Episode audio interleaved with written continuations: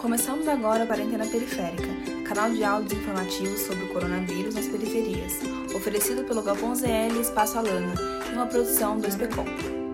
A pandemia do Covid-19 já causou incontáveis transtornos financeiros nas famílias e na economia, sendo a situação avaliada pela Organização para a Cooperação e o Desenvolvimento Econômico como maior do que a crise financeira de 2008.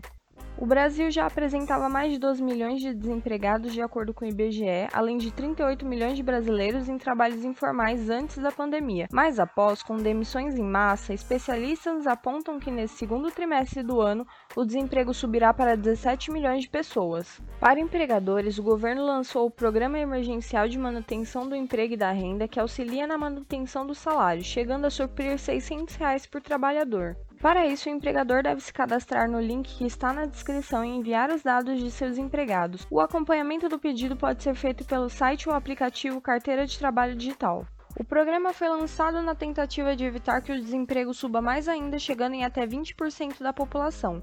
Os segmentos mais afetados são os de microempreendedores e pequenas empresas, sendo responsável por 55% da taxa de desempregados. Muitos trabalhadores que mantiveram seus cargos relatam diminuição do salário mesmo com a carga horária mantida através do home office o que está gerando desgaste e preocupação também com a renda, além da saúde pessoal, de familiares e da população, que é previsível em razão da circunstância que vivemos. O momento pediu a alteração da política e a mesma medida provisória de número 927, que estabelece continuidade dos serviços a partir de casa, também prevê outras ações como antecipação das férias individuais, concessão de férias coletivas, suspensão de férias de profissionais da saúde e serviços essenciais, aproveitamento e antecipação de feriados, adiamento e recolhimento do FGTS, suspensão de exigências em segurança e saúde no trabalho e em regime especial de compensação de horas. Essa medida entrou em vigor em 22 de março.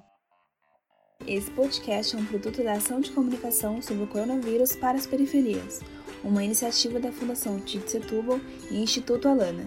Realização Espaço Alana e Galpão ZL, com apoio da Sociedade Amigos do Jardim La Pena. Para recomendação de temas e dúvidas, pode mandar no WhatsApp do Galpão ZL no número 11 97097 2392 ou no WhatsApp do Espaço Alana, 11 9 856 0411.